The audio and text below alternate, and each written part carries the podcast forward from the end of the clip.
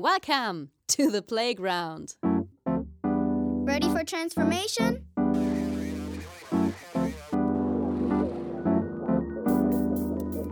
Modcast, the Masters of Transformation podcast. Who says that doesn't work? And here is your host, Ingo Stoll. Hallo und herzlich willkommen zu einer neuen Ausgabe des Modcast des Magazins für Transformation. Ich bin Ingo Stoll und ich freue mich, dass ihr wieder dabei seid. Und wir haben eine spannende Geschichte und zwar eine Gründergeschichte dieses Mal. Es ist die Geschichte von Markus Funk, der schon früh sein erstes Studium geschmissen hat, um sein digitales Startup zu gründen. Für eine Idee wurde er ausgezeichnet als Gründer des Jahres und dann ist er damit krachend gescheitert. Das alles ist zehn Jahre her und seitdem hat er mit FlyActs eine der besten und erfolgreichsten digitalen Dienstleister in Deutschland aufgebaut. Was das alles für ihn bedeutet hat, erzählt er in seinem Bericht vom Machen, Scheitern und Lernen. Dabei wünsche ich euch viel Spaß. Hey, bevor es losgeht, ein kurzer Dank an unseren Partner Haufe. Haufe hat über 80 Jahre Erfahrung mit Transformation und unterstützt Menschen wirksam dabei, Veränderungen in Organisationen zu meistern. Mit ihrer Geschichte und ihren integrierten Lösungen sind sie echte Masters of Transformation. Wenn du dich für Veränderungen in Organisationen interessierst, dann melde dich jetzt kostenlos im neuen New Management Portal von Haufe an. Unter newmanagement.haufe.de findest du wertvolle Impulse rund um New Work und inspirierende Geschichten über Veränderung und das Management der Zukunft. newmanagement.haufe.de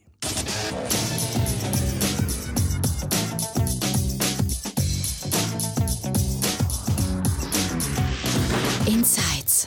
Ja, mein zweiter Gast hier auf der Audiotour in Jena ist Markus Funk. Markus, erstmal vielen Dank für deine Zeit. Freue mich, Ingo, dabei zu sein.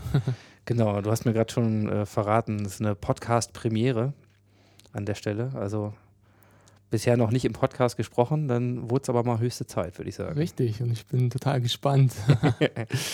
Ja, also, ähm, wer dich nicht kennt, Markus, ich sag mal so zwei, drei Dinge und du vervollständigst dann gerne.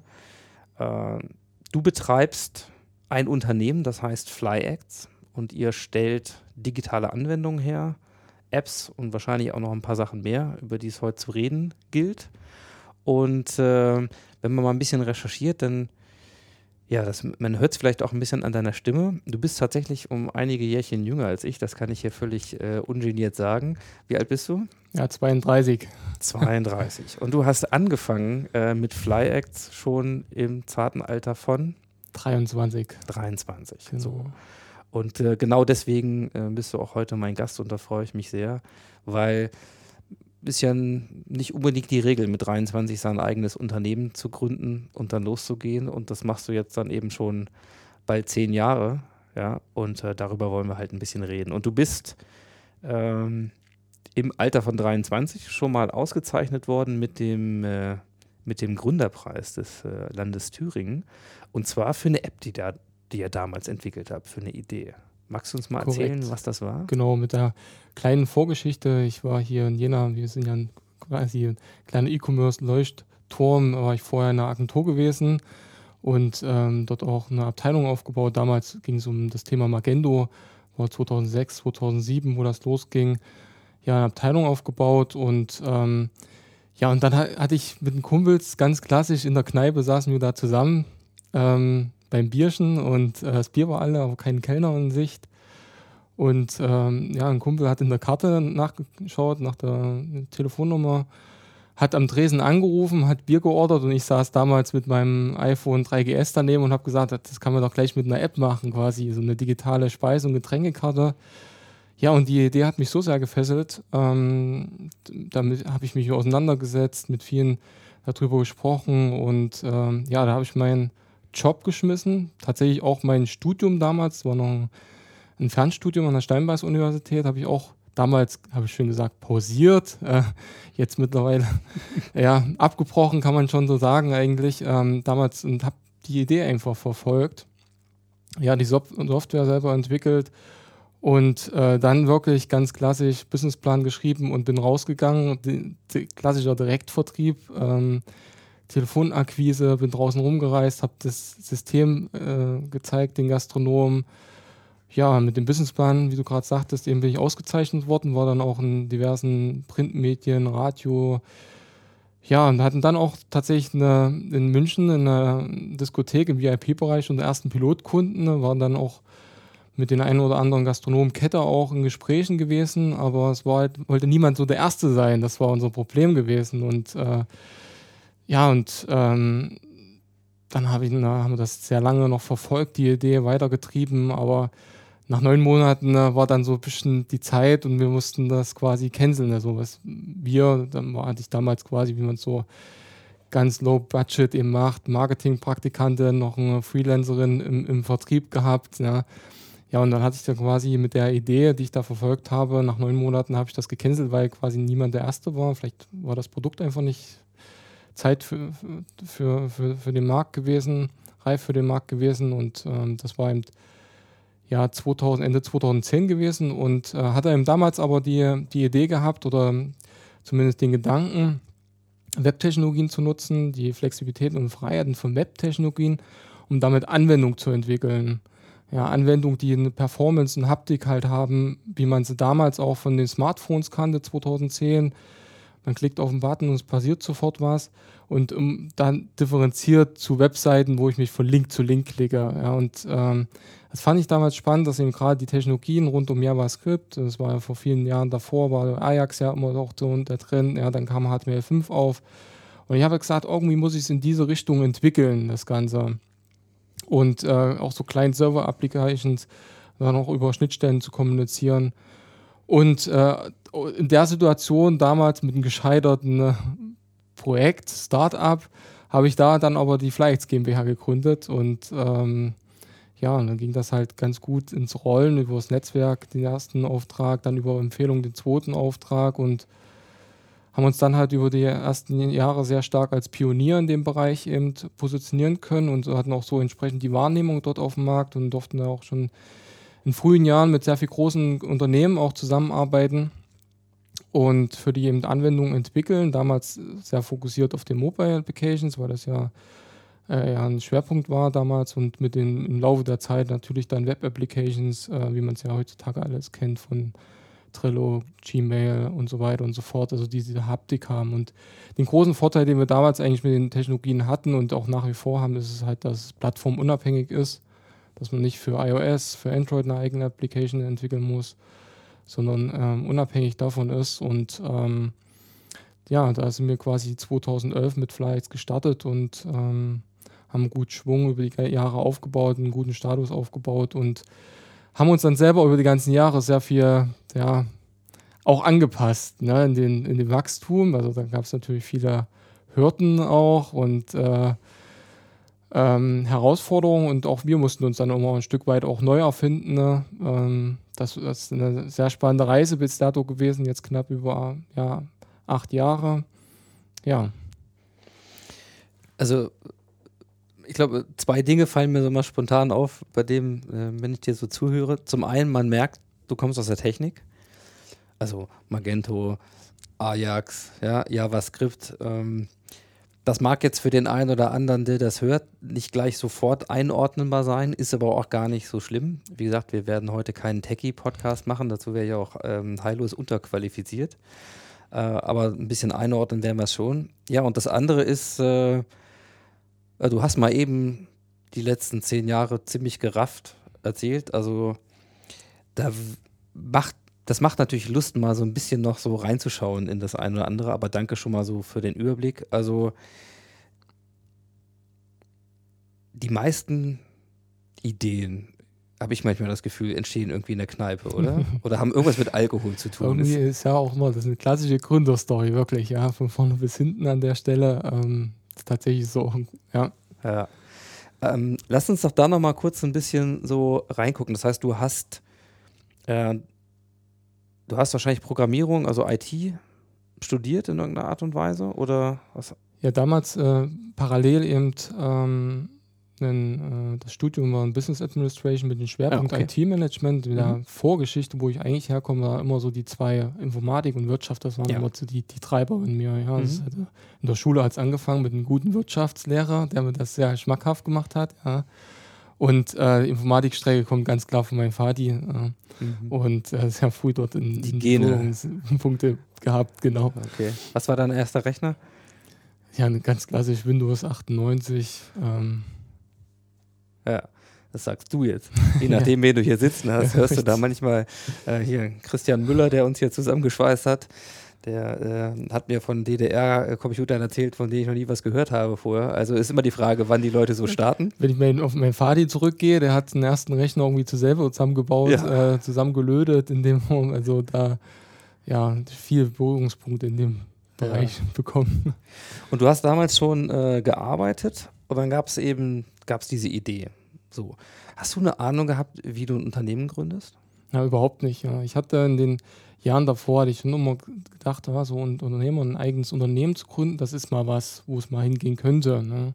Das fand ich sehr spannend, aber dass es dann halt irgendwie so schnell passiert ist, das hat gar nicht, hatte ich gar nicht vorgehabt. Das hat so ein klein wie so das eine kam aufs andere, ja, und ähm, die Chance haben ergriffen, ja, und muss auch ganz klar sagen, ein Stück weit vielleicht auch in jungen Jahren ein Stück weit Naivität dabei gewesen, was man jetzt rückblickend auch so sagen kann, ne? was eben das auch vielleicht auch vereinfacht hat. Ne? Natürlich hat man dann auch in jungen Jahren dann noch keine Familie ne? und ähm, man war komplett auf sich gestellt und hatte da auch die Flexibilitäten und Freiheiten gehabt, das muss man schon noch sagen. Ja. Ja, und dann hast du, was habt ihr damals gegründet? Hast du eine, eine UG, gab es das schon? Oder hast du eine GmbH Ja. gemacht? Oder was hast du? UG kam gerade im gleichen Moment auf, das war in dem Fall ein Einzelunternehmen gewesen Okay. und ähm, war natürlich auch klar, kam auch so auf den Markt an. Ne? Also wenn da, glaube ich, eine GmbH dahinter gestanden hätte, es nochmal was anderes mitgemacht, aber ich glaube, das war eben tatsächlich einfach zu früh und dann ist natürlich die Gastronomie-Szene dort eine, so einen, äh, in diesen Servicebereich dort einzugreifen mit Technologie ist natürlich auch eine äh, hohe Herausforderung da, eben wirklich so äh, das zu implementieren. Ne? Mm, Kannst du noch sagen, was, sagen wir, aus dieser Phase, wo ihr jetzt also dann ne, über diese neun Monate, acht, neun Monate versucht habt, diese Idee tatsächlich an den Boden zu kriegen, also dafür Kunden zu gewinnen, so was, was aus der Zeit hilft dir heute noch als Unternehmer? Ja, ein Stück weit Hartnäckigkeit, auch ein Glaube zu haben, auch wenn es in dem Fall nicht geklappt hat, aber die Hartnäckigkeit, ähm, äh, viele Gespräche und natürlich auch in dem Sinne, äh, das, äh, dem Vertrieb dort auch in Berührung gekommen zu sein, ja, wie hart das auch ist, dort eben eine entsprechende Sichtbarkeit zu gewinnen, ähm, dort auch ein Produkt zu, zu, an den Markt zu bringen, zu überzeugen. Und das ist das, was, was, was ich heute auch mit unseren Kunden, mit denen wir zusammenarbeiten, die eigene neue Produkte auf den Markt bringen wollen, immer auch mitgebe. Da habe ich auch großen Respekt davor, weil es eine Riesenhürde ist, gerade die digitalen Neugeschäfte, die anderen Startups, mit denen wir auch zusammenarbeiten. Ne? Äh, das ist wirklich eine, habe ich großen Respekt vor allen, die das machen und ähm, weil ich da quasi das direkt selbst gespürt habe, was da passiert, was da notwendig ist. Ne? Ja. Mm, Also das finde ich äh, nochmal wichtig, dass du gerade sagst, ja, du, du, ihr seid da auch, also du bist ja selber auch als Vertriebler da unterwegs gewesen und dann kriegst du ja Kundenfeedback ganz direkt und kann mir schon vorstellen, ähm, einfach auch aus eigener Erfahrung, dass ja, dass das auch echt schwierig ist, wenn so das Bild im Kopf, wo alles klar war und auch alle Gründe klar waren, dann so auf die Realität trifft und irgendjemand sagt, nee, das also für mich so nicht oder so würde ich das nicht einsetzen oder so will ich das nicht. So. Ähm,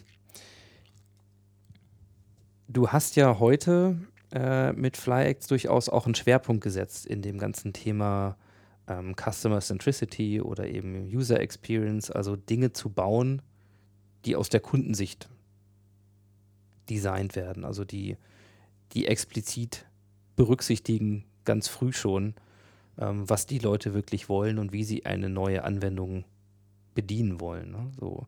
Hast du das eigentlich mal sonst noch gelernt? Also sind das irgendwo ähm, Dinge, auf die du da zurückgreifen kannst? Oder bist du eigentlich in so vielen Sachen, die du heute machst, Autodidakt, so durch Ja. Erfahrung? Autodidakt passt eigentlich am, am, am besten. Das ist ähm, wirklich die Erfahrung, die man mit, der, mit den ganzen Jahren sammelt. Das ist auch der, der Geschichte davor, weil ich auch schon für Cornelsen und Borda sehr früh in jungen Jahren schon unterwegs habe, dort Workshop, habe beraten, äh, Systeme zu konzipieren und ähm, die ganzen Jahre in den, in den Phasen ähm, tut sich natürlich auch viel in der Umwelt, was man mitnimmt, was man liest und sich natürlich selber zum einen reflektiert, den Markt reflektiert, die Produkte, die man entwickelt, reflektiert und auch die Zusammenarbeit in dem Sinne mit unseren Kunden reflektiert. Ja, und, und vor allen Dingen halt auch äh, in Austausch zu sein mit allen Beteiligten. Ne? Das ist jetzt nicht nur, dass ich auf mich selber höre, sondern in Gesprächen zu sein. Ne? Äh, Sei es auf Kundenseite, sei es intern mit den, mit den Teams, mit äh, unterschiedlichen Fachleuten sich auszutauschen, auch übergreifend. Ähm, das sind halt so, wo man sich dann auch weiterentwickelt und ähm, ja, einfach das Feedback dort zu nutzen und äh, ein Stück weit sich selber Mhm. weiterzuentwickeln, die, die Perspektive auf die Welt sich weiterzuentwickeln und ähm, das in dem Fall dann auch äh, wieder umzusetzen. Ja. Mm. Also, was ich ja ganz schön finde, ist, dass es dich offensichtlich, obwohl das die erste Idee ja dann gefloppt ist, nicht davon abgehalten hat, ähm, weiter als Unternehmer deinen, deinen Weg zu gehen und äh, dann mit FlyX sozusagen ja nochmal ein deutlich größeres Rad zu drehen. Ähm, hattest du keine Angst, dass es dann im Zweifelsfall wieder so läuft? Also was hat dich, was hat dich dazu bewogen, obwohl die erste Unternehmererfahrung nicht so positiv war, vermeintlich? Ja. Also zumindest nicht von wirtschaftlichem Erfolg gekrönt, ähm, dann zu sagen, nee, das ist, das ist dein Weg und ähm, du probierst es dann ein bisschen anders und nochmal. Ja, das ist äh, tatsächlich äh, ein gutes Fund gewesen, wenn man jetzt so zurückblickt. Aber ich bin damals, als ich mich da selbstständig gemacht habe, mit der ersten Idee, bin ich auch, um die Kosten runterzufahren, wieder zu meinen Eltern gezogen ins Jugendzimmer, eben damals eben mit ja, 22. Man hat versucht, alles Mögliche runterzufahren an Kosten. Ja. Und ähm, dann quasi zu scheitern in dem Moment mit der ersten Idee. Und dann aber mit dem Punkt, eben die Flyx GmbH, also wirklich auch noch eine Firma zu gründen, ne? ähm, es war schon irgendwie jetzt auch rückblickend ähm, schon äh, nicht so, so klar, dass man das so macht. Ne? Und, äh, aber ich sag mal, das hat, wie gesagt, ein Stück weit ähm, hat mich die, zum einen ein Stück weit hat mich die, die Flexibilität damals in meiner Lebensphase eben unterstützt, dass ich die Freiheiten hatte. Ich wusste natürlich immer auch, ich komme wieder in den Markt zurück, also ein Job, ein Angestelltenverhältnis, kein Problem. Ähm, und dann war aber auch noch das, das große Fund eigentlich mit der Vision, die ich vorhin schon angedeutet hatte. Ich hatte, ich hatte dort was vor Augen gehabt, wo ich das, da muss ich es hinentwickeln, dort bin ich gut. Und, äh, und das hat mich so sehr motiviert, ja. Also das ist das eine, also Anwendung zu entwickeln, digitale Produkte zu entwickeln, die eine hohe Experience haben, mit dem man halt wirklich auch Innovation schafft, Mehrwert schafft und, äh, und zum anderen das Stück weit auch noch dieses Unternehmergetrieben äh, Arbeitsplätze zu schaffen, ja, wo Mitarbeiter sich auch entfalten können. Das ist so, sind so diese zwei Grundmotivationen, die, die nach wie vor immer noch in, mich, in mir treiben, ja. gepaart eben mit der, mit der, Gru- mit der Vision. Ja. Das, hatten, das waren die großen Motivationsfaktoren irgendwo schon und vielleicht auch ein Stück weit Ehrgeiz, ja, es trotzdem zu, zu beweisen irgendwie, ja, dass man es trotzdem schafft, ja. Und ja, und in dem Fall konnte man dann auch sagen, mit dem, mit dem Scheitern, in dem Fall mit der ersten Idee, ja, kann man, hat man einfach nur viel gelernt, ja, und äh, ist, ja, Nun äh, stellt sich ja, du hast gerade gesagt, ihr habt eine GmbH gegründet, da muss irgendwie, da muss Geld rein. So, so wo kam das Geld damals ähm, für deine GmbH her? Ich habe äh, noch als Einzelunternehmer noch Aufträge halt klassisch halt wie als Freelancer quasi gemacht, äh, ein paar Euro verdient und ähm, das ist ja so, dass man eine Einzel GmbH mit äh, 12.500 Euro gründen kann. Dann gab es noch ein bisschen Geld bei den Eltern, muss man auch dankenswerterweise sagen, ja, alles dann auch zeitnah zurückgezahlt. Also Ähm, das Venture Capital Geber. Genau, ne, das ist auch so oft bei äh, Startups, ne, das ist äh, Family and Friends irgendwo. Ne, das, äh, so geht's los und ähm, ja, und dann Bootstrap-mäßig. ja. Dann äh, springe ich mal kurz ins, ins Hier und Jetzt, nur damit wir äh, mal ein Gefühl kriegen, wie sich, wie sich FlyX dann entwickelt hat. Also wie viele Mitarbeiter habt ihr heute? Was, was macht ihr? Und für wen? Ja, wir sind äh, knapp über 30 Mitarbeiter. äh, sind als Digital Innovation Factory aufgestellt. Wir schaffen Innovation, digitale Produkte für Unternehmen. Ja, und ähm, haben da eben aktuell drei Scrum-Teams, die komplett interdisziplinär aufgestellt sind. Dieses Scrum-Team stellen wir eben auch unseren Kunden zur Verfügung, äh, im besten Fall so nah wie möglich auch am Endkunden dran, sodass er quasi seine Innovation bei uns entwickeln kann. Ja.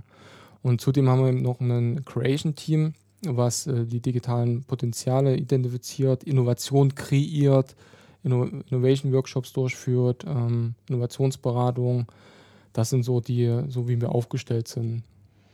Eine Digital Innovation Factory. So, ähm, der eine oder andere, der mich kennt, weiß, ich bin in so einer Agentur groß geworden. Ähm, das Wort fällt hier nicht so. Äh, ist das schwierig, jemanden sozusagen klar zu machen, wo ihr da positioniert äh, seid? Oder äh, ist das so, dass die sagen, ja, ja, Digital Innovation Factory, alles klar, weiß ich, was das ist? Ja, klar, sicher nicht, denke ich. Ähm, das ist aber so ein, eigentlich eine andere Wahrnehmung, ähm, eher so beiläufig. Ich sage mal, wie, wie, ein Slogan im Endeffekt ist. Ähm, ich denke, wir, dass wir eher über die Leistung wahrgenommen werden, was wir eben anbieten und ähm, unsere Auftraggeber eben da danach suchen und ähm, uns finden über das Netzwerk, über Empfehlungen natürlich und dann bekommt man dann eine andere, eine andere Wahrnehmung als gleich als Digital Innovation Factory, sondern es ist halt tatsächlich so, dass auch diese auch ein Stück weit eine Vision und ein Stück weit halt Identifikation und Mission, äh, dass wir Innovationen für Unternehmen eben generieren wollen, produzieren wollen und äh, das eher als Slogan zu verstehen. Das heißt, Innovation ist ja auch äh, ein, breites Feld. Also euch, das ähm, hört man schon raus, ist wichtig, dass hinten etwas Konkretes rauskommt. Eine Anwendung, die tatsächlich in Nutzerhände kommt, in welche auch immer. Also dass, dass am Ende dieses Prozesses der Zusammenarbeit mit euch tatsächlich ein Produkt da ist und wahrscheinlich, wenn ihr Scrum sagt, schon diverse so iterative Zyklen, um das weiterzuentwickeln. Aber du hast auch Innovationsberatung gesagt, du hast so, so Inspiration, Impulsgebung. Ähm, das heißt, wie muss ich mir das vorstellen? Mit welcher Art von Fragestellung oder Idee komme ich am besten zu euch als Unternehmen?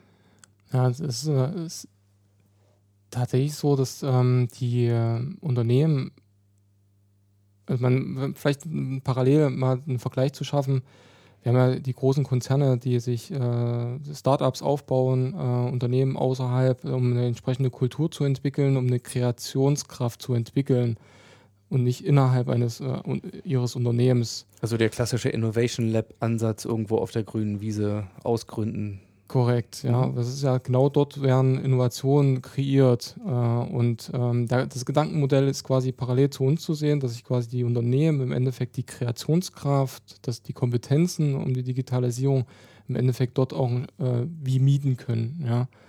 Und ähm, dass dort quasi über entsprechende Workshop-Formate äh, Potenziale äh, entdeckt werden mit Abteilungen, mit, mit aus den Unternehmen heraus, interdisziplinär und ähm, dort Innovationen ja kreiert werden. Dann, dann gib uns doch mal so ein, so ein Beispiel für, ja, vielleicht an, am, am Beispiel eines Kunden, wie, welches Problem habt ihr identifiziert und wie seid ihr dann auf den, auf den Lösungsweg gegangen? Wie habt ihr dann digitale Innovationen da kreiert? Die, ähm, ein schönes Beispiel ist eigentlich äh, Tick weit noch ähm, in, der, in, der, Innovationsphase, ein Tick weiter später angesetzt ist. Ähm, die Strategie von einem großen Konzern äh, war es gewesen, eben äh, Digitalisierung. Wir müssen uns quasi in Richtung mehr positionieren, Digitalisierung, digitale Produkte auch zu nutzen, an unsere Kunden einen höheren Service zu schaffen. Und äh, in dem Phase war aber schon klar, in, in welchem Bereich äh, es passieren soll. Und ähm, jetzt haben wir dort quasi dort in unterschiedlichen äh, Phasen haben wir dort das, ähm, das Produkt im Endeffekt mit den, mit den, mit den Abteilungen Stück für Stück äh, auskonzipiert. In dem Sinne nicht zu Ende konzipiert, das nicht, aber um ein Gefühl zu bekommen, wo kann, wo gibt es quasi Schnittstellen zum Kunden, wo Chancen entstehen in diesem Bereich und haben äh, dort quasi im, im, ersten Fall eben wirklich einen Prototypen entwickelt. Was, was war das? Kannst du das erzählen? Also, ja. Oder was für ein, was hat das gemacht, das Produkt? Das ist von der Commerzbank, ist das die Baufinanzierungs-App. Das ist die, Mhm. die erste Baufinanzierungs-App auf dem deutschen Markt, worüber man komplett eben eine Immobilienfinanzierung ähm, durchführen kann über mobile App, ohne einmal in die Filiale gehen zu müssen. Mhm. Ja, und die äh, ist eben so, dass die, äh, der Prototyp eben äh, ja, eine gute Nachfrage bekommen hat in, im Konzern, sodass wir das quasi dann auch komplett ja umsetzen konnten und das eben dann mit unseren Scrum-Teams dort. In dem Fall waren es sogar zwei Scrum-Teams im, im Einsatz, eben dort relativ schnell eben mit den Zyklen, mit den agilen Ansätzen eben das Produkt umsetzen konnten. Ne? Und was dort enorm geholfen hat, war sehr spannend, eben ähm, nach jedem Sprint konnte quasi diese Fachabteilung, die jeweilige Fachabteilung äh, in dem Konzern eben das Produkt äh, in den Händen haben und konnte quasi korrigieren. Also sie hatte was gesehen, ohne dass eben vorher ewig lang ein Pflichtenheft entwickelt werden musste, sondern die hatten quasi das Produkt äh, in der Hand und konnten quasi sagen, was, was sie noch geändert haben wollen, ne? von, von Werten, von, von äh, ja, von, von Darstellung von Informationen, die dargestellt werden. Und äh, ist natürlich auch ein sehr spannendes Thema, weil es auch ein sehr komplexes Thema ist, weil es komplett in die Geschäftsprozesse eingeht. Ähm, ja, wenn gerade eine ganze Kreditvergabe darüber stattfindet, auch entsprechend Sicherheitsthemen mit in, involviert. Und das haben wir dann aber innerhalb von einem, von einem halben Jahr den ersten großen Wurf auf den Markt gebracht. Ähm, eben nicht, nicht im Idealfall agil, dass man mit kleinen Funktionen rausgeht, aber es äh, ist halt so dann gegeben und ähm, äh, für die Commerzbank in dem Fall halt extrem schnell gewesen auch. Also das heißt, ähm, die sind auf euch zugekommen, weil ihnen schon klar war, dass sie eine App daraus machen wollen oder gab es diese Idee noch nicht, sondern nur die Notwendigkeit, sich die existierenden Produkte zum Beispiel in, in der Baufinanzierung anzugucken und Prozesse und zu überlegen, wie man sie digitalisieren kann? Der Themenschwerpunkt Baufinanzierung war gegeben. Äh, mehr nicht. Also welche Funktion äh, nicht. Ähm, das war halt so, dass das ein großer Schwerpunkt ist, wo strategischer Sicht. Und, ähm, und dann ist es halt tatsächlich so, dass man sich die Customer Journey eben sich angeschaut hat. Und ähm, wirklich, auch wenn man sich jetzt noch anschaut, äh, wirklich sehr spannend. Damit was beschäftigt sich jetzt jemand, der ein Haus, eine Immobilie finanzieren möchte? Ne? Als allererstes mit einer Budgetplanung, mit einem Budgetrechner was kann ich mir überhaupt leisten? Also so der, der erste Touchpoint, womit er mit der Marke in Berührung kommt. Ja. Und ähm, darüber hinaus auch Immobiliensuche. Ja, da kann ich gleich mal suchen, was gibt es in meiner Umgebung, wo ich ungefähr vielleicht eine Immobilie kaufen möchte oder Grundstücke.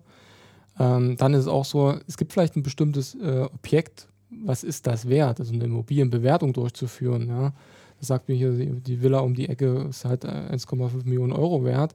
Das macht die App auch. Das sind so die ersten Touchpoints, mit denen jemand in Berührung mhm. kommt. Ne? Und dann natürlich den, denjenigen weiterzuentwickeln, ähm, um dann quasi dort die Kreditvergabe eben durchzuführen, ja, meine persönlichen Daten zu hinterlegen und äh, da gibt es dann im ersten Moment auch schon ein Zertifikat, dass ich berechtigt bin die, für, die, für den Kredit. Damit kann ich schon zum Makler gehen, das ist schon sehr viel wert und bis hin dann wirklich die Antragsstellung äh, mit Dokumentenscanner von der Geburtsurkunde, Lohn, Lohn, äh, Lohnzettel und so weiter. Ähm, und an dem Punkt steht man dann auch mit, in der Korrespondenz eben mhm. ähm, mit, mit der Commerzbank, aber das eben direkt über die digitale Applikation. Ja. Was für Leute sind dann ähm, in so einem Projekt involviert? Also du hast vorhin gesagt, ihr habt äh, interdisziplinäre Teams, weil klar, ich meine, ich muss dann plötzlich in die, in die Finanzwelt rein, ich muss Ne? Ähm, ich muss verstehen, was der, was der Kunde wirklich braucht, in welcher Phase, wie die Prozesse heute ablaufen. Ähm, am Ende muss das Ganze in eine vernünftige Architektur, das ein oder andere Backend-System muss dann integriert werden und so weiter. Also was für Qualifikationen, was für Leute arbeiten bei euch dann an so einem Projekt? Also wirklich äh, ganz äh, strange aufgestellt mit als Product Owner, der Information Architect, ähm, Visual Designer, HI Coach, also in der Scrum Master Rolle, der Frontend, Backend Developer, IT Operator, Systemarchitekt, ähm, der QA Manager. Ähm, so, so, dass, so sind die Rollen bei uns in den Teams aufgestellt, mhm. aufgebaut und äh, sind auch tatsächlich die, die fachlichen Kompetenzen auch so verteilt in allen unseren Teams. Und ähm, ja, und das ist auch sehr spannend, wie sich das auch über die ganzen Jahre so entwickelt hat, in, bei uns in, in, der Firmenhistorie. Aber ähm, ungemein, also unfassbar, was dort auch an, an Spirit eigentlich entsteht innerhalb so, so Teams, ja, was dann weitergeht, wenn man die Scrum Theorie reinschaut und äh, das wirklich dann im Praktischen äh, sieht äh, mit T-Shaped und äh, wie das alles über die Retrospektiven über die ganzen Jahre weiterentwickelt wird, wie da die Tickets-Flows sind und so weiter. Das ist, ja, da bin ich auch sehr stolz, muss ich sagen. Ähm, und kriegt das auch mit in der, in der Performance, wie, wie schnell die Teams halt wirklich so Produkte umsetzen. Ähm, und vor allem, was auch total spannend ist, die Nähe zum Kunden. Ne?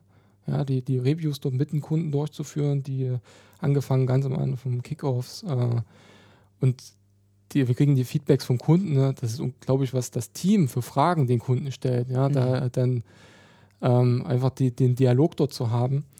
Und äh, also wenn ich da vom Kunden spreche, spreche ich erst in erster Linie von unseren Kunden, ne? noch nicht von den Endanwendern. Genau. Ja. Und äh, das war tatsächlich noch so, so ein Thema, äh, da noch näher an den Endkunden, an den Endnutzer ranzukommen. Also das Scrum-Team wirklich noch näher an den Endkunden über die, über die Schulter zu schauen und das um ein besseres Gespür für das, wie wird das Produkt angewendet. Das ist noch so, so ein Thema, was äh, wo man noch weiterdenken muss, äh, auch, äh, wo wir mit unseren Kunden noch weiterarbeiten mhm. müssen, ähm, obwohl auch noch sehr viele Potenziale äh, versteckt sind. Ja. Mhm. Äh, es gibt noch ein anderes Projekt, das habe ich äh, bei euch auf der Website gefunden und dafür habt ihr ja auch den Deutschen Digital Award bekommen in, in diesem Jahr. Da geht es um ja, Pflegeplatzmanagement. Ja, also eine Anwendung, die ja zwischen verschiedenen Stakeholdern von Krankenhäusern über Krankenkassen, äh, natürlich dann Familienbetroffenen, Pflegeeinrichtungen und so weiter versucht, dieses ganze Ökosystem wie, was passiert eigentlich, wenn plötzlich jemand Pflegefall wird und dann einen Platz braucht und es dann losgeht. Also wer das von euch mal erlebt hat, vielleicht mit Familienangehörigen, der weiß, das ist ein irrer Aufwand, äh, eine bürokratische Blackbox, bei der man am Anfang überhaupt nicht weiß, wo man anfangen soll, geschweige denn, was jetzt das richtige Formular bei der richtigen Stelle ist und so weiter. Ähm, das habt ihr auch in einem Projekt versucht zu lösen mit eben neuen, innovativen Ansätzen, digitalen Instrumenten. Vielleicht magst du da mal ein bisschen was erzählen. Ja, also so ein klassisches, wirklich digitales Neugeschäft. Ähm, die, der Ursprung ist da, dass, die, äh, dass es da eine Rechtslage, eine Änderung gab, dass die im Krankenhaus äh, Entlassungsmanagement dazu verpflichtet sind, Pflegeplätze anzubieten. Und ähm, ist jetzt tatsächlich so vorgegangen, hat man einen Hörer in die Hand genommen, hat die Pflegeheime abtelefoniert, wo ist denn gerade ein Pflegeplatz zu dem bestimmten Pflegegrad und alles, was so für Parameter halt wichtig sind. Und am anderen Ende im Pflegeheim sitzt natürlich auch jemand am Hörer, ja, und das kostet unheimlich viel Zeit den Leuten, ja. Und ähm, da sind zwei Gründer auf uns, ähm, auch hier aus Thüringen, eben, äh, auf uns aufmerksam geworden, beziehungsweise haben sie die, die Idee gehabt, das zu digitalisieren, dort eine Plattform quasi dazwischen zu schalten, die das im Endeffekt matcht. Und äh, genau, mit den Gründern sind wir dort auch äh, ja, komplett eben äh, einen ersten MVP entwickelt, damit rausgegangen, an also Markt. Also einen ersten lauffähigen Prototypen. Ja, das Most Viable Product, ja, der MVP. Mhm. Genau, und ähm, sind rausgegangen, die sind die ersten äh, Krankenhäuser, Pflegeheime zusammen gematcht worden ne, und ähm, auf die Plattform und damit konnte man weitergehen. Es hat dann funktioniert und es ist quasi, das Produkt hat sich bewiesen und ähm, ist dann weitere Investorenrunden gegangen und so, dass das sukzessive eben weiterentwickelt wird, eben auch in dem Sinne, und äh, ja, und dann konnten wir jetzt auch den, den deutschen Digital Award äh, gewinnen mit dem, mit der, mit, die, mit der digitalen Plattform. Worauf wir natürlich sehr stolz sind. Und das ist jetzt so, wenn man die Commerzbank hernimmt, das eine, der Konzern, und das andere ist quasi so ein Start-up. Das ist total mhm. auch spannend, ähm, die, die beiden, also solche, äh, mit solchen Unternehmen eben äh, zu arbeiten, ne? weil das auch auch viele Impulse von beiden Seiten gibt, unterschiedliche, ne, die man auch wieder für, für uns wieder Mehrwert für die jeweiligen anderen bringen kann, in den Konzepten, in den Ideologien. Äh, in dem Sinne dann halt wirklich auch lean zu bleiben, wie es aus der Start-up-Welt kommt, das auch quasi für die ähm, Hidden Champions, Konzerne, größeren Unternehmen ähm, auch so zu, zu implementieren und mit denen auch in solche Wege zu gehen. Mhm.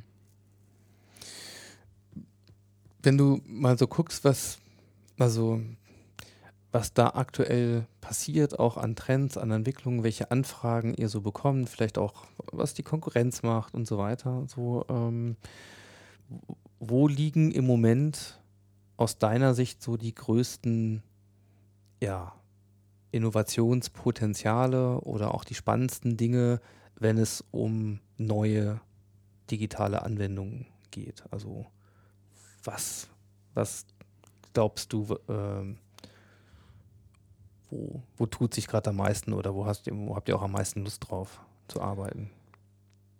Ja, natürlich, sagen wir, würden jetzt vielen so Blockchain, die, die, die Buzzwords alles einfallen. Ne? Und ähm, das sind definitiv Themen und Megatrends. Ja? IoT, AR, VR sind gerade auch sehr äh, Themen auf jeden Fall. Ähm, aber wenn du mich nach den Spannenden fragst, ist es tatsächlich so, diese solche digitalen Geschäftsmodelle, wie wir es gerade beim Pflegeplatzmanager hatten, oder eben diesen, diesen Kundenservice wie bei der Commerzbank zu schaffen. Ich, da gibt es noch so viele Potenziale. Jetzt, da muss man nicht so extrem groß denken. Da reicht es halt quasi schon mal, seine Prozesse, auch in, unternehmensintern, zu schauen, okay, was kann man quasi dort eben modernisieren oder komplett digitalisieren. Ja, auch genug Beispiele, auch von großen Konzernen welche Services gegenüber zum Kunden ne, kann ich modernisieren oder komplett neue Services schaffen. Da gibt es auch noch so viel Potenzial. Also selbst ich als Privatanwender ja, komme mit Versicherungen in, in, Berührung, wo ich dann sage, das kann man viel besser digitalisieren und du würdest den Nutzer viel, viel, äh, viel Ärger abnehmen und ihm das viel mhm. erleichtern. Das, und es steckt so viel Potenzial noch und auch mit den so Plattformen zu entwickeln, auch äh, die eben, äh, sich zwischen zwei Prozesse schalten, die was matchen oder ähm, da, da, ist so viel noch, noch da, äh, wo man eigentlich nur im Alltäglichen eigentlich schauen kann und äh, da, da, kann man schon viel auch viel Werte schaffen, viel Innovation schaffen. Ja. Mhm.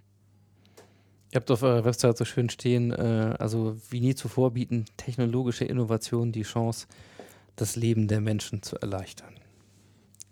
Ja, das kommt aus unserer Vision auch, ja. Das ist unsere tägliche Motivation wir sagen halt zum, zum einen, also unser Kernthema sind digitale Produkte zu entwickeln und vor allen Dingen nicht digitale Produkte im Sinne von einem Projekt zu entwickeln, die einen Start und ein Ende haben, sondern Produkte zu entwickeln, die skalieren können und entsprechend auch auf eine Qualität zu setzen, die auch in drei, vier Jahren noch äh, auch laufen. Ja. Und ähm, eine Innovation ist es dann in dem Punkt, wenn es auch Wert schafft. Ja. Wenn es das Produkt jetzt nicht im Papierkorb äh, landet, sondern dann ist es erst eine Innovation, wenn es einen Wert schafft. Und wenn es einen Wert schafft, hat es den Menschen in dem Fall oder vielleicht auch Unternehmen, aber im übertragenen Sinne dann auch den Menschen auch äh, ja, was gebracht und das Leben in dem Sinne auch erleichtert. Ja. Ähm, was ich ganz spannend finde, ist, du, ich darf das vielleicht mal so sagen, du repräsentierst ja im Grunde einen Prototyp oder einen Typ, der massiv ähm, nachgefragt wird im Moment. Also du bist jung, du bist sowohl wirtschaftlich gut ausgebildet wie eben auch technologisch. Ähm, du hast schon Unternehmererfahrung jetzt äh, gesammelt über die ganze Zeit, auch als Führungskraft. Ähm, du hast eine Mission, die ein klares Ziel hat, nämlich das, das Leben zu erleichtern und, äh, und bist in der Lage, mit diesen ganzen technologischen Potenzialen zumindest gut zu hantieren ähm, und wahrscheinlich auch gut vernetzt, um zu wissen, wenn du jetzt jemanden brauchst, der Blockchain ganz tief beherrscht, weil das ja irgendwo eine Komponente ist, dann würde ich ähm, dir zutrauen, weißt du auch, wo du anrufen musst oder ähm, wie du die Leute halt ähm, findest und einbindest. Also eigentlich vermeintlich alles Dinge, wo man sagt, äh, du musst ja doch aussuchen können, was du gerade machst, weil wenn wir in das Land gucken und schauen, was wird eigentlich gerade gebraucht oder über welche Typen wird immer geredet, ja, die dann die Zukunft schaffen sollen und die diese ganzen, diese ganze Monster-Herausforderung von digitaler Transformation irgendwie bewältigen sollen, dann sind es auch Leute wie du. Dankeschön. Also ich in der Person oder vielleicht? Hm erstmal du natürlich in der Person. Also vielleicht ist dann das, was du ja aufgebaut hast. Also hängt natürlich zusammen, aber erstmal natürlich, vermeintlich wird ja immer gesagt, ne? Ja. Im Gründerpreis haben sie dich schon mal äh, ähm, sozusagen ausgezeichnet, dass es genau das gibt, äh, also braucht. Also Leute, die dann Initiative ergreifen, Arbeitsplätze schaffen, ja, und zwar Ja. genau mit diesen ganzen neuen Dingen, vermeintlich, wo wir in der Situation sind, wo an vielen Stellen äh, die Frage, woher, wie behält Deutschland seine Innovationskraft ja nicht so, nicht so ganz klar ist. Die Automobilindustrie schwächelt, der Maschinenbau hat zu kämpfen. Ne? Und vielleicht ist jetzt eben auch der Raum für neue Dinge. Und Softwareentwickler ähm, oder digitale Pioniere aus Deutschland, da gibt es nicht so viele. Es ist sehr amerikalastig im Moment, zumindest so der Eindruck. Ne? Die Mhm. Großen machen viel.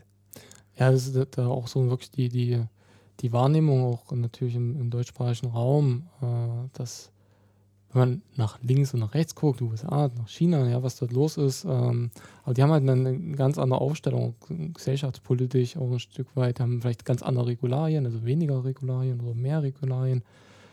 Ähm, und wir sind die Deutschen halt. Ne? Wir haben unsere Geschichte, wir haben unsere Einstellung zu Themen und, ähm, und auch dort gibt es ähm, Innovation und Investitionen, aber natürlich ein Stück weit auch langsamer vielleicht, wie es in äh, San Francisco ist.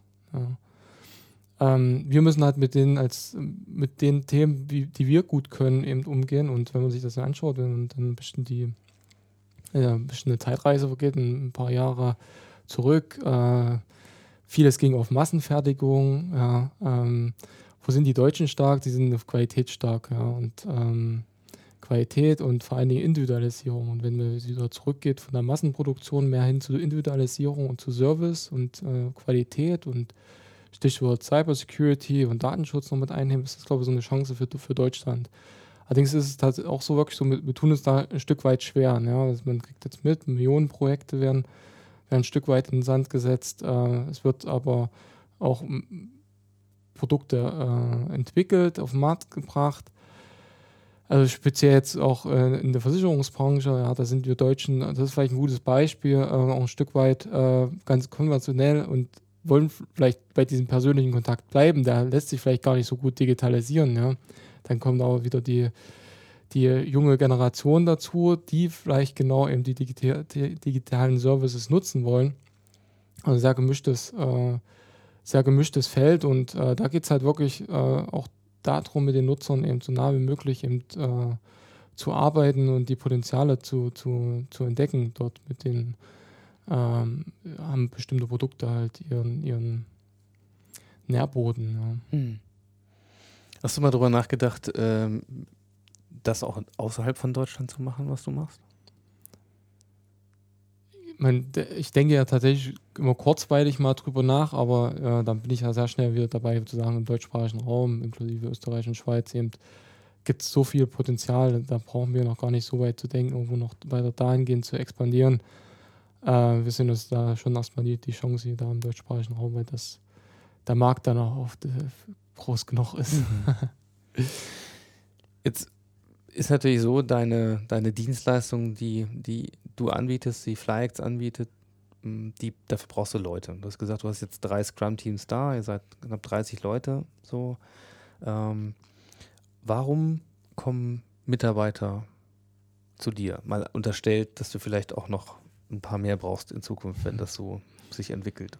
Ja, also äh, auch in ähm, die, gerade insbesondere in den Anfangjahren, ja, konnte man natürlich nicht so gut bezahlen wie vielleicht die Konkurrenz, äh, die größeren Konkurrenten und ähm, aber da hat halt enorm gezogen die Technologie, diese modernen Technologien damit zu entwickeln.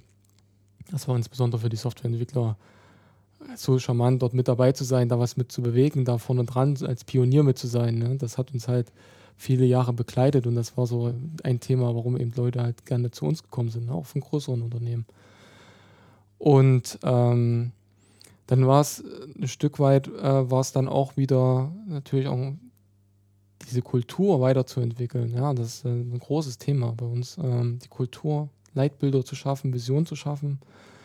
Und, ähm, und dann sind halt genau auch unterschiedliche Motive dann dabei. Ja? Dieses, ähm, in, in, einem Umfeld zu arbeiten, was er relativ früh schon bei uns implementiert hat, eben in einem agilen Umfeld, in, in, in einem Scrum-Schema, ja? also was die Leute mitbekommen, okay, das ist kein klassisches Projektgeschäft, dass ich noch eine Deadline habe. Ich muss heute Abend, egal, irgendwann heute Abend muss ich das noch abgeliefert haben. Wir haben quasi die Sprints, die Zyklen, das ist gekapselt.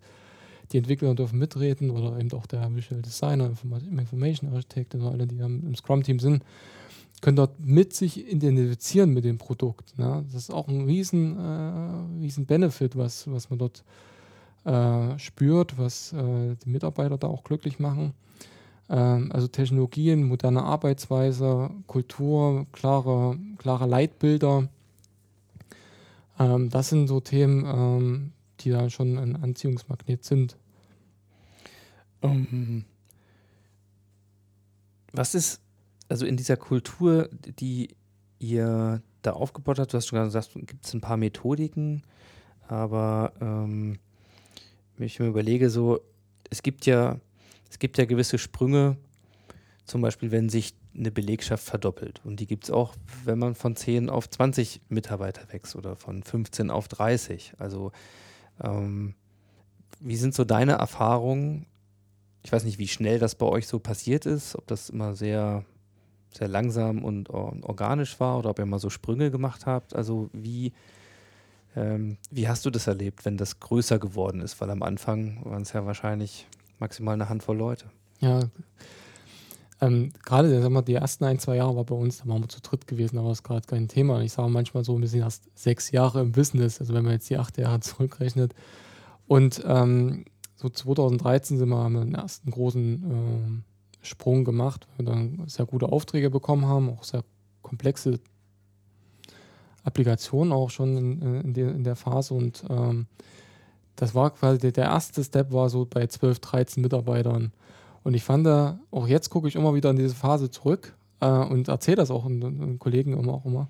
Aber das war so dieses, da war mal wie ein Scrum-Team gewesen, so ein Stück weit interdisziplinär aufgestellt und äh, ja, alle konnten ein bisschen was mitmachen und ähm, aber dann war so bei 12, 13 Mitarbeitern war so ein, das Thema, okay, es passiert jetzt alles gerade nur noch auf Zuruf. Wir müssen jetzt Struktur reinbringen und äh, da haben wir eben angefangen, im Scrum zu implementieren. Ja, und mhm. haben uns damit, äh, hatten dann zum Glück auch ein paar Leute bekommen von, von anderen Unternehmen, die schon Scrum äh, erlebt haben. Ähm, die haben natürlich auch Know-how schon mit reingebracht und haben dann quasi innerhalb äh, von FlyEx eben das Ganze sukzessive eben erarbeitet, die ganzen Themen rund um Scrum. Und ähm, das war auch sehr spannend, da bin ich das erste Mal richtig äh, sehr extrem auch äh, konfrontiert worden ne, von, von, von den Mitarbeitern, von den Kollegen zu bestimmten Themen wurden auch mal, also wurden wirklich Interviews auch geführt, ja, anonyme Interviews intern, ja.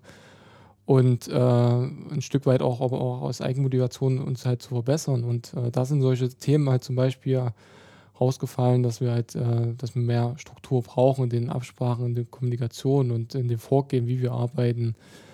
Und, ähm, und den habe ich mir dann quasi auch dann auch gestellt, den Fragen oder den Problemen. Ja, die haben wir dann gemeinsam, gemeinschaftlich eben, ähm, angefasst und das war sehr, sehr spannend. Ähm, und äh, so konnten wir quasi in dem Moment haben wir dann sukzessive eben äh, uns äh, neu ja, konfiguriert, sage ich mal, in, in, der Unternehmensstruktur, ähm, ein Stück weit Prozesse eingeführt, auch Tools eingeführt, die uns da ein bisschen erleichtert haben. Ähm, aber auch, was dort in dem Punkt sehr wichtig war, damals ähm, unsere Kultur und ja, Leitbilder auch dann schon mal zu schaffen. Ja ähm, Werte zu hinterfragen, nach denen wir leben wollen. Ähm, und das hat dann bis heute eigentlich auch eine Unternehmens-DNA geprägt. Das ist äh, sehr beeindruckend. Und dann äh, ging es weiter, vor allen Dingen sagen wir, bis ungefähr drei Jahre später, bis, ja, 2016 ungefähr. Das war so, dann waren wir so 20 Mann gewesen, das war so die nächste Schwelle gewesen, wo wir uns dann nochmal anders justieren mussten. Ne? Dann sind halt in der Phase auch tatsächlich so diese Interdisziplinärheit in den Teams mehr, mehr reingerutscht. Vorher waren es halt wirklich nur das Scrum-Team rein aus Developern gewesen und wir haben dann sukzessive eben dann die Anwendungstester mit dazu genommen und, äh, und äh, dann später die Designer und äh, so hat sich das quasi auch ein Stück weit ähm, unsere, unsere Aufstellung ähm, auch ein Stück weit geändert, ähm, haben dann quasi noch teamübergreifend eben ein Format geschaffen, sodass die sich auch austauschen können für bestimmte ja, Unternehmensbereiche, wenn man das so sagen möchte. Ja. Ähm, und äh, dann war tatsächlich nochmal ein, ist, oder ist, kann man fast schon sagen, noch äh, zu, an, Anfang 2018 jetzt gewesen. Ähm, wir haben jetzt quasi dann die äh, Mitarbeiterschwelle von 30 Mitarbeitern erreicht und das war so ein, so ein Thema, wo ich sage, gut, jetzt geht es mehr weiter, weil wir hatten tatsächlich nur mich quasi als Führungskraft und die Scrum-Teams gehabt, die einzelnen Teams. Und ähm, da war ich halt ständig nur das Bottleneck gewesen. Ja, und ähm, dann ging es erstmal, war erstmal der Tenor quasi ähm, Stellen zu schaffen, auch bestimmte Leute einzustellen, die mich dort entlasten, Operation Manager, CTO, das ist quasi auch der, äh, der mein Kollege, der seit Anfang an mit dabei ist bei FlyX, ist dann quasi zum CTO geworden. Äh, wir haben Projektmanagement noch eine Stelle geschaffen, die außerhalb der Scrum-Teams ist, um zu entlasten und äh, überhaupt erstmal eine gewisse, nochmal eine andere Struktur zu schaffen, um mhm. mich halt äh, vor allen Dingen aus dem operativen Geschäft eben da ein bisschen mehr rauszuziehen. Genau, und äh, das sind wir eben, das war halt quasi 2018 so großes, wenn man sich das Unternehmen halt anguckt zur Strukturierung, ähm, großes Thema. Und äh, auf der Basis, äh, so dass wir dann auch weiter wachsen können. Ja. Und in den ganzen Phasen werden, ähm, oder in den ganzen Jahren, gab es immer so, wenn man zurück, zurückblickt, war es immer so wechselweise. Wir hatten ein Jahr extremes Wachstum gehabt und ein Jahr Konsultierung. Und das hat sich immer sehr gut angefühlt. Ich hatte äh, ein bisschen die Erfahrung von davor, davor äh, war halt gewesen, sehr, sehr schnelles Wachstum. Es wurde halt nicht auf Qualität Wert gelegt. Ja. Sehr viel schnelle Mitarbeiterabteilungen wachsen und äh, das wollte ich nie so haben in, mein, in meinem Unternehmen. Ich wollte halt schon, das soll ordentlich gedeihen und wachsen und Qualität und und deswegen auch die, die Konsultierungsphasen auch immer dessen, äh, da zu haben, um das, das Stück weit Sachen auch nachwachsen können, äh, auch reflektiert werden können und bestimmten Sachen auch eine Chance gegeben werden können.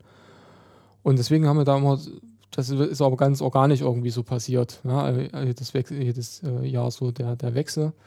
Und, ähm, und dann gab es, äh, tatsächlich so, dass wir alle drei Jahre auch, ähm, auch organisch immer wieder eine, auch eine neue Vision geschaffen haben. Wir aufbauen ein Stück weit auf der vorgehenden Vision und äh, auch unser Leitbild hinterfragt haben und äh, glücklicherweise tatsächlich, weil wir die Vision halt immer erreicht haben oder ein Stück weit erreicht haben, ne, ähm, konnten wir quasi darauf aufbauen, wieder die, die nächsten Steps und die nächsten Unternehmensziele auch äh, ähm, starten und ähm, und das ist auch so das Thema, wirklich, da werden auch die ganzen Kollegen mitgenommen. Äh, Gibt es äh, Strategy Camps bei uns intern. Äh, das, äh, das, wird dann in, in, einer Woche quasi, also in Wochen äh, wird das verteilt, äh, solche Strategy Camps durchgeführt und ähm, wo eben die ganzen Kollegen dort dann unter, in ihr, ihren Leitbildern aus ihren Disziplinen arbeiten, am Unternehmensleitbild gearbeitet wird und jeder sich dort mit beteiligen kann und mhm. das schafft natürlich eine eine hohe Akzeptanz dann auch. Ähm, kannst, also, kannst du sagen, wo du mal mit FlyX hin möchtest? Also gibt es ein, ein, irgendwie ein messbares Ziel im Sinne, wie, wie viele Leute soll das Unternehmen mal haben oder ist das alles offen? Also Umsatz oder keine Ahnung, wo man das so festmachen will, ja? Also Wachstum. Wollt ihr wachsen und wenn ja, wohin? Ja, wir wollen äh, schon wachsen. Also natürlich so die, die nächste Stufe, die 50 Mitarbeiter, weil es ist auch so, dass wir gerade in einer sehr ineffizienten Phase sind. Jetzt mit den, ich sag mal, Overhead-Stellen, so ein Stück weit, die, die ich gerade angesprochen habe. Die, die Kollegen skalieren dann ja noch ein Stück weiter. Wir können noch wachsen. Wir haben jetzt quasi genau das Fundament dafür geschaffen, für den, für den nächsten Step. Ja, und ähm, dann ist schon so die, die, die Idee, die Vision, dass man halt wirklich ja, ein Stück weit ähm, diese, diese besagten Scrum-Teams, dass das eigene fungierende kleine wie Startups bei uns innerhalb fungieren, ja, die einen gesicherten Rahmen haben äh, um FlyX und die Marke herum, aber den Leuten dort viel Freiheiten geben kann, äh, den Teams dort eben äh, die, unsere Kunden zu unterstützen. Hm. Und ähm, weiß nicht, wo die Reise hingeht. Also zunächst ist jetzt erstmal die, die 50 Mitarbeiter-Marke. Ja äh, angepeilt und ähm, aber dann kon schon kontinuierliches Wachstum, aber nicht um jeden Preis. Das, äh, wie gesagt, sehr wichtig, mir, dass wir da auf Qualität äh, achten und äh, dort ähm, auch unserer Linie treu bleiben und ähm, ja. Sind die äh, Mitarbeiter, die du hast, sind die alle bei euch fest angestellt? Ja, alle fest angestellt. Weil vermeintlich, man hört das ja auch immer, äh, gerade in dieser äh, digitalen Szene, digitale Nomaden, was auch immer, dass viele ähm, sich ja eben auch nicht mehr fest anstellen lassen und vermeintlich als Freelancer, ne, zum Beispiel mal sechs Monate ein Projekt da bedienen. So, ihr habt da ja eine andere Philosophie. Wie ist das? Hast du, hast du Schwierigkeiten, Leute zu finden oder suchen die gerade eher sozusagen eine Verortung, eine berufliche Heimat und das Freelancertum ist vielleicht eine, ist gar nicht so stark ausgeprägt, wie man das manchmal so empfindet. Wie ist das denn aus deiner Sicht? Also, ein Stück weit ist meine Motivation auch, ähm, ein Arbeitsumfeld zu schaffen, wo genau die Freelancer-Vorteile auch bei uns zur Geltung kommen. Ja, diese kompletten Freiheiten, was Arbeitszeiten angeht, wie ich mir den Tag gestalte, ein Stück weit natürlich mit dem Team abgestimmt. Da ist schon äh, eine, Überschneidung da. Auf der anderen Seite die Vorteile von einem Angestelltenverhältnis zu haben. Ne? Das ist schon meine Motivation in, äh, in dem Sinne. Und äh, unglaublich ist es dann auch mal, wenn ich reflektiere, wie viele Leute tatsächlich aus dem Freelancer-Business eigentlich bei uns anfangen, in Angestelltenverhältnis gehen und vorher selbstständig waren, vorher auch teilweise Unternehmen geführt haben. Ähm, das äh, scheint schon irgendwo, ist auch bei den Leuten auch was, wo wir attraktiv sind, eben in dem Arbeitsumfeld, äh, dass sie bei uns eben dann auch starten. Mhm. Habt ihr mal eine, eine echte Krise erlebt in, in den Jahren, mal abgesehen von deiner ersten unternehmerischen Erfahrung äh, damals mit der App äh, und den, den Restaurantbestellungen, also seit du Flights dann angefangen habt?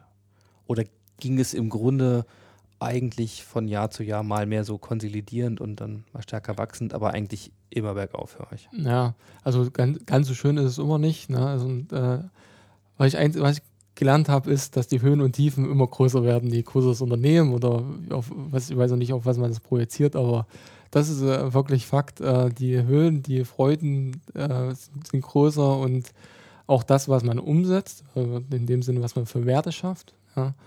Aber auch, es gibt aber auch Niederlagen, ja, und äh, ja, beispielsweise geht es darum, wenn, wenn halt wirklich ein guter Mann eben zum Beispiel kündigt. Ja, das ist gerade in den frühen Jahren ist das äh, gerade bei sehr wichtigen Leuten ist das dann schon auch so ein, wo man das ganze Team auch wieder mitnehmen, motivieren muss, wenn gerade eine entscheidende Person zum Beispiel geht.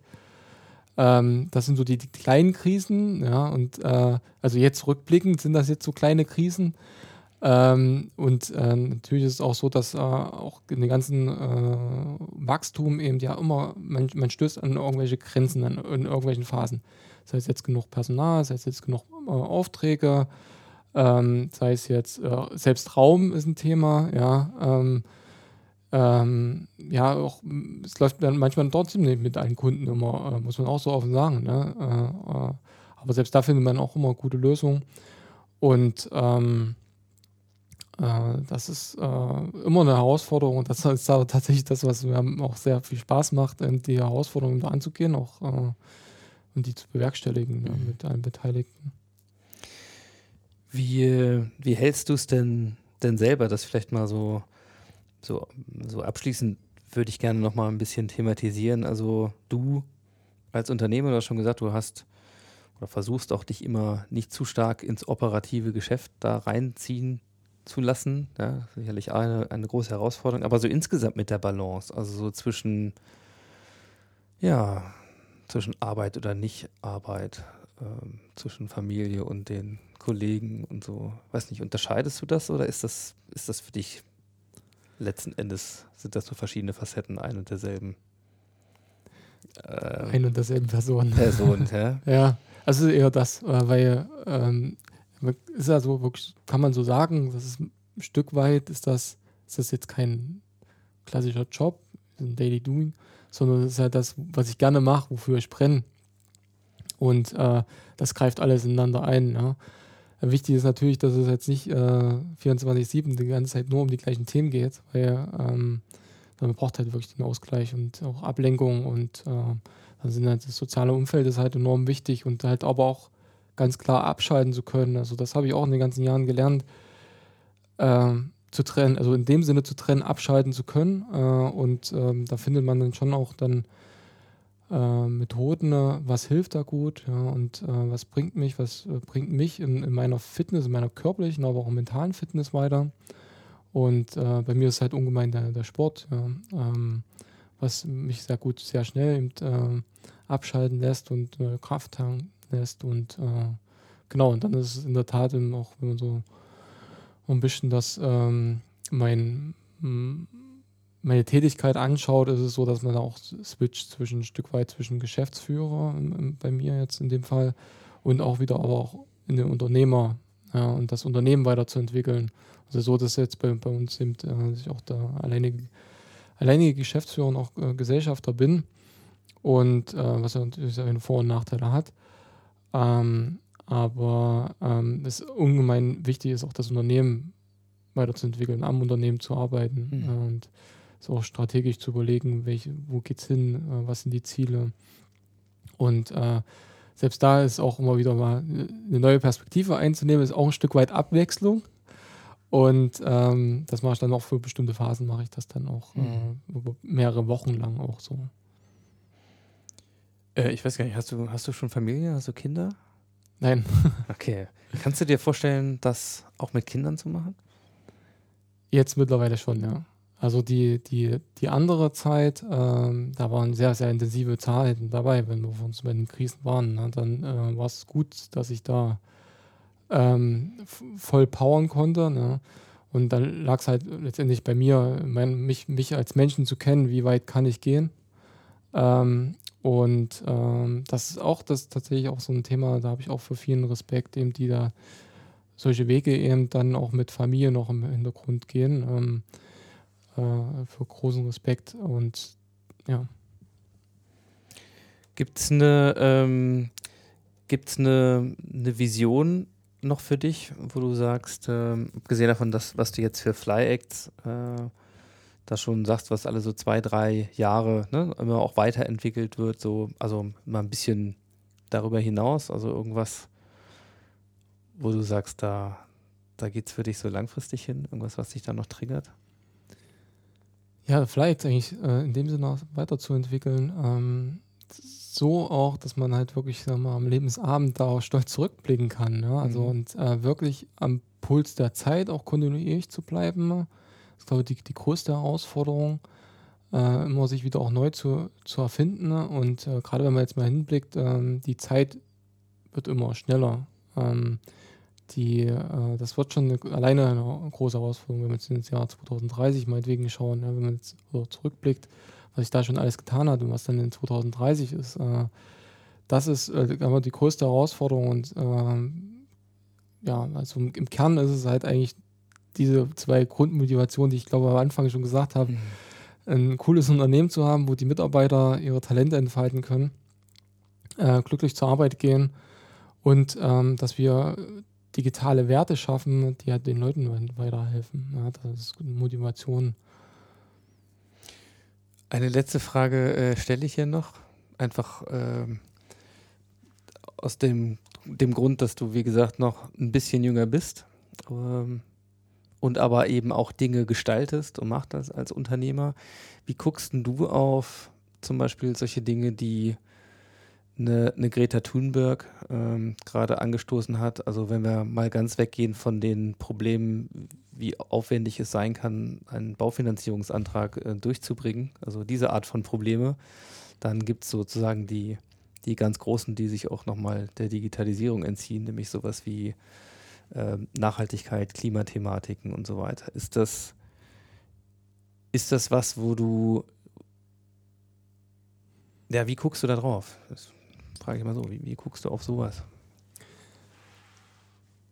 Es, sind, ist, es ist halt wirklich gerade eine, eine, sehr spannende Zeit. Also muss, man muss sortieren, was, was ist richtig, was ist nur Populismus auch ein Stück weiter. Aber das ist natürlich ein Thema Klimawandel, also die großen, die großen Themen, ähm, die wichtigen, die ja die Welt irgendwo verändern. Ne?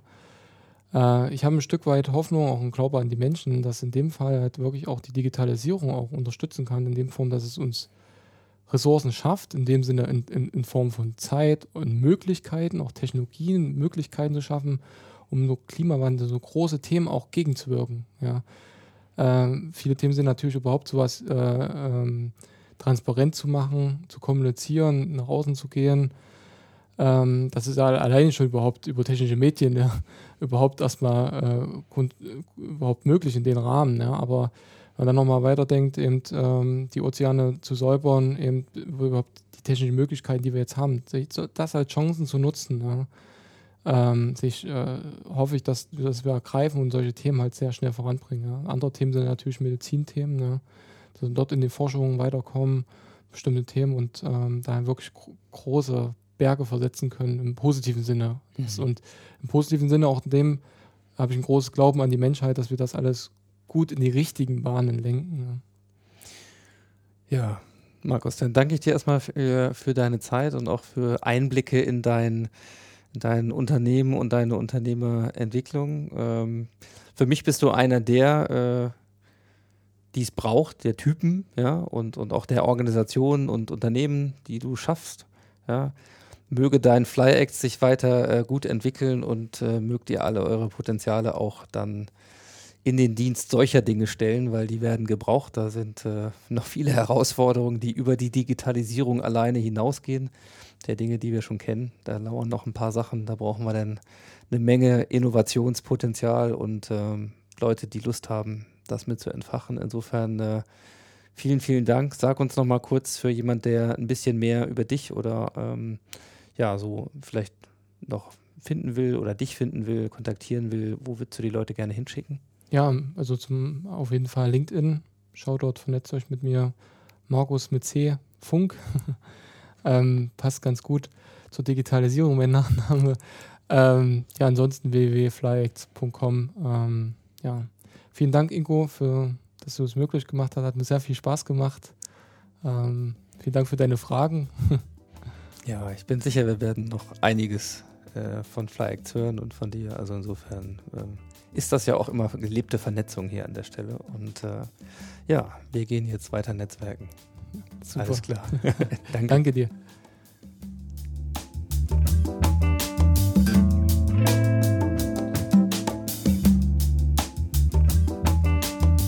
Ja, das war sie, die Ausgabe 92 des Modcast. Ich sage vielen Dank fürs Zuhören und für eure Zeit.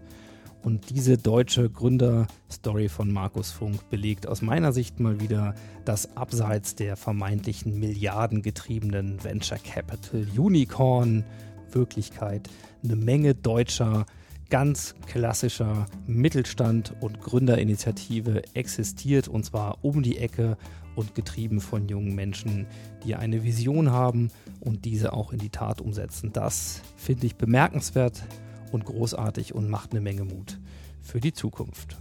Mehr zum Thema Veränderungen und Entwicklungen findet ihr natürlich wie immer auch auf dem New Management Portal von Haufe.